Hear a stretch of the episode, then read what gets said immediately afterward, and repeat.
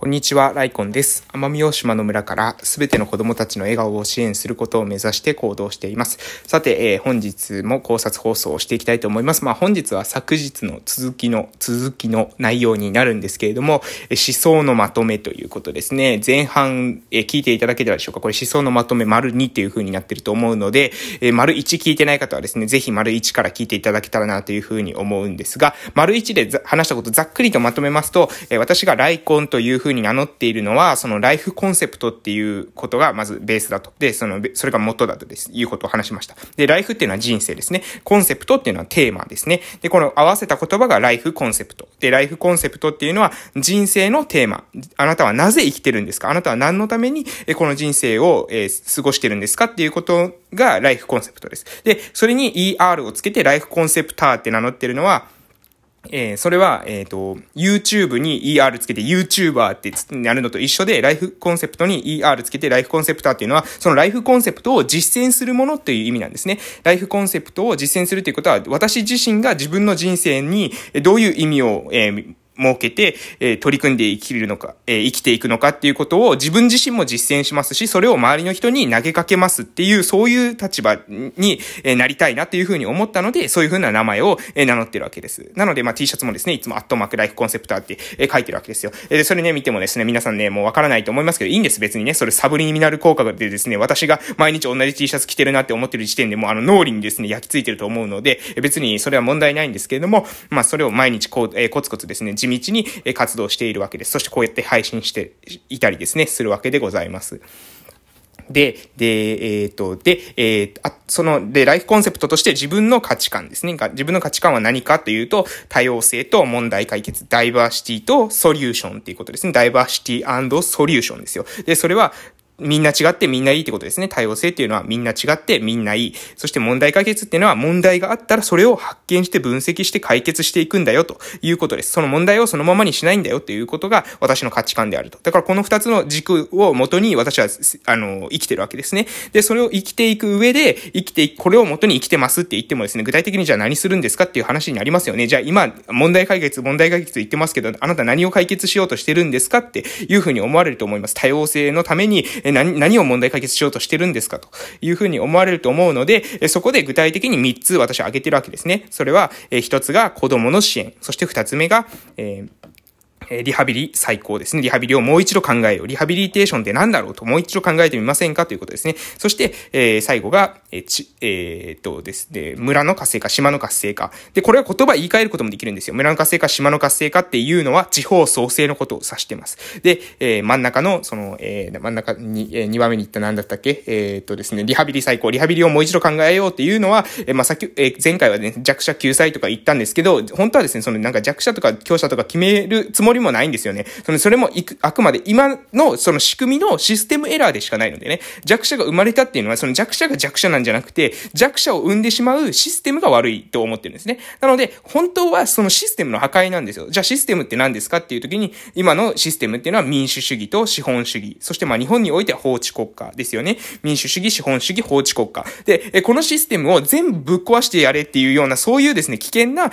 危険かどうかわかんないですよ。まあそれも自由かもしれません。それも思想の自由かもしれませんけど、まあ私はね、その何でもかんでも破壊しろみたいな感じの考え方ではないんですよ。ただ、ただ今のその仕組み上のやっぱエラーっていうのも起きてるんですよ。やっぱ民主主義だったら、やっぱ結局は、何ですかね、うん、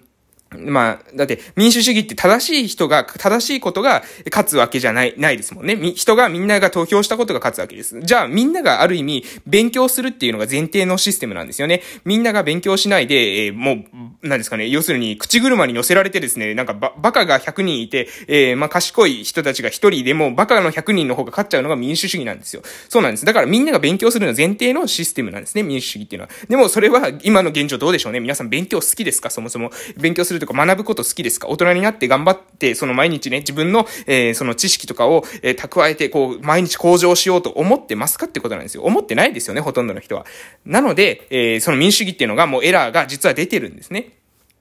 で、あとはその資本主義も、資本主義だってね、金が持ってるやつが偉いっていう仕組みですけど、本当にそうですかとか、そもそもね、あのなんか、まず、そもそもその金融とかの仕組みを知ってればわかるんですけど、まあ、金利とかね、もうあの考えてれば、あの金持ってる人に金が集まる仕組みなんですよ。要するに、もう誰が価値を生んでるとか関係ないんですよ。金をたくさん蓄えて、金をたく、しこたまですね、持ってる人に金が、あの、集まってくるっていうのが今の金融の仕組みなんです。金利ってそういうもんですからね、えー、お金を貸す人が一番強いわけですよ。なので、えー、それって本当なんで、本当にそのシステムって合ってんのっていうふうに私は疑問を持ってます。なので、え、資本主義の破壊とか言ってるわけですね。もう何でもかんでも破壊しろとかですね、もうこの世界を、あの、混沌に陥れるみたいなことを言ってるわけじゃないんですけど、そうじゃ、じゃないけど、今の仕組みだだって十分ですね、おかしいところあるんですよ。当たり前を当たり前だと思ってしまうのは危険なんですよね、逆に。それで、だって困ってる人がいなかったらいいんですけど、実際あなたの周りにもやっぱお金の問題で困ってる人とかいますよね。じゃあ困ってる人がなんでそこまで困ってるのか。その人が努力してないって言ってしまったらそれまでですけど、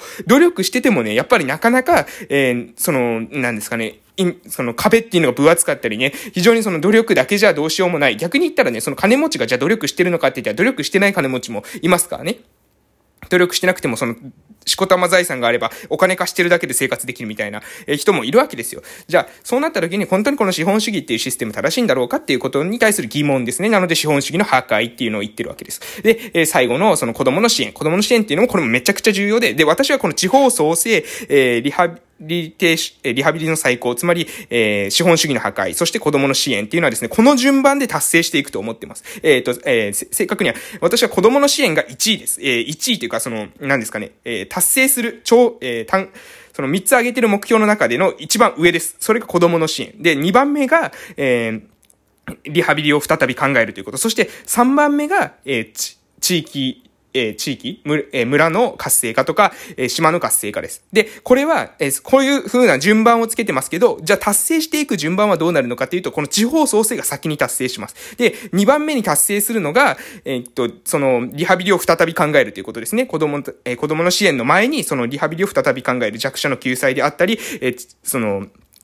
資本主義をぶっ壊すっていうところが2番目です。で、3番目、3番目のその未来を私たちの手で作っていきましょうよと、子供たちの支援していきましょうよと、共同体感覚を持ってみんなね、自分たちの子供じゃなかったとしても、子供っていうのは私たちの財産なんだから、私たちみんなで育てていきましょうよっていうのは、これ一番、あの、その短期目標のな、短期目標って一括りにしてますけど、その中では一番上です。そそしてそれが多分達成するのも一番後になるでしょう。なぜかというと、これが一番難しいからですね。これが達成するために、まず地方創生ををして、えー、そして、えー、リハビリの最高、リハビリをもう一度みんながリハビリって何だろうということを考えてもらう。そして子供の支援。こういう風な順番が、えー、私の中では、えー、こういった順番で達成していくんじゃないかなという風に考えてます。ほらね、またこうやって説明するとですね、もう時間が結構かかるんですよね。8分ぐらいかかっております。で、えー、そのために、じゃあ今ね、具体的に何をしようとしてるんですかっていうことなんですけども、私は、えー、まず、まあちょっとね、ごめんなさい。また今日もね、えー、今日も全力早口になってますが、えー、まず、私は今ね、奄美大島で地域おこし協力隊っていう仕事をしてるんですね。で、えー、まあ、言語聴覚士で紹介されるんですけど、まあ、言語聴覚士なのは別にどうでもいいんですよ。えー、奄美大島でやってるのは地域おこし協力隊で、で、それで何をしようとしてるのかっていうのは、地方創生をしようとしてるわけです。地域をまず起こそうとしてるわけですね。で、その地域を起こすっていう風な、まあ、具体的なステップもありますが、まあ、そこ、そんなところを細かく話してたら全然時間が足りませんので、とにかくまず村を起こすわけです。で、その村を起こして、で、まず私が考えてるのは、まあこれ私で、あの、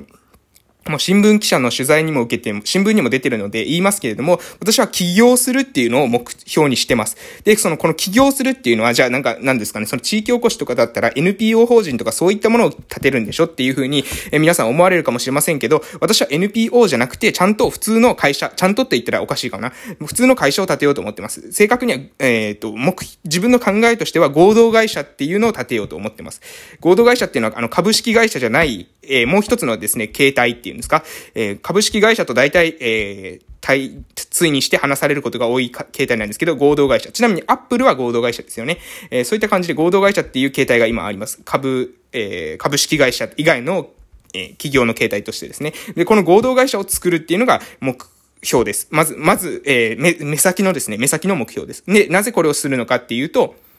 まずこの合同会社っていう、会社を作って、その法人っていうものを持たないければ、私たち、この個人でですね、何かしようとしても、まあ、日本のですね、その税制をですね、調べていただければわかるかと思いますけれども、もうね、税制がえぐい、えげつないんですよ。本当に日本の税制っていうのは。えいくらですね、個人で、なんですか、例えば個人事業主みたいなもので、どうにかですね、えな、なんですかね、その資本主義破壊しようとしても絶対に無理です。絶対に無理。なんでかって言ったら税制えぐいからです。もうだからフィールド魔法が、もうぜ、もう超絶自分に不利っていう、個人でどうにかできるっていうレベルじゃないっていうようなのが、私たちの、まあ、あの、その、うん、まあ、このステージ、この日本という、えー、バトルフィールドのステージなんですよね。なので、そこで戦っていくためには、まず法人っていう、えー、何ですかね、その、えー、乗り物みたいなもの、えー、ガンダムで言ったら、モビルスーツですかね。えー、エヴァンゲリオンで言ったら、エヴァンゲリオンですよ。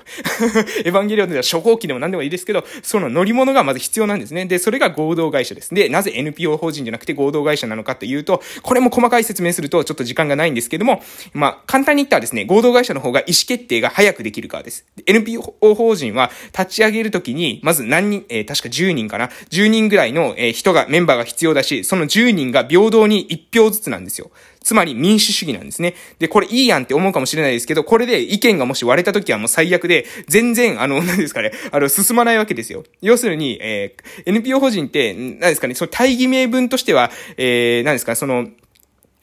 利益を分配しない、利益を分配しない、利益を追求しないっていうところで、え何ですかね、社会的な社会起業家の人たちが好みそうな、え名前なんですが、が、実態としてはね、やっぱね、小回りが効かないんですよ。あの、意思決定がするときに、もうこの意思決定が遅いわけです。なので、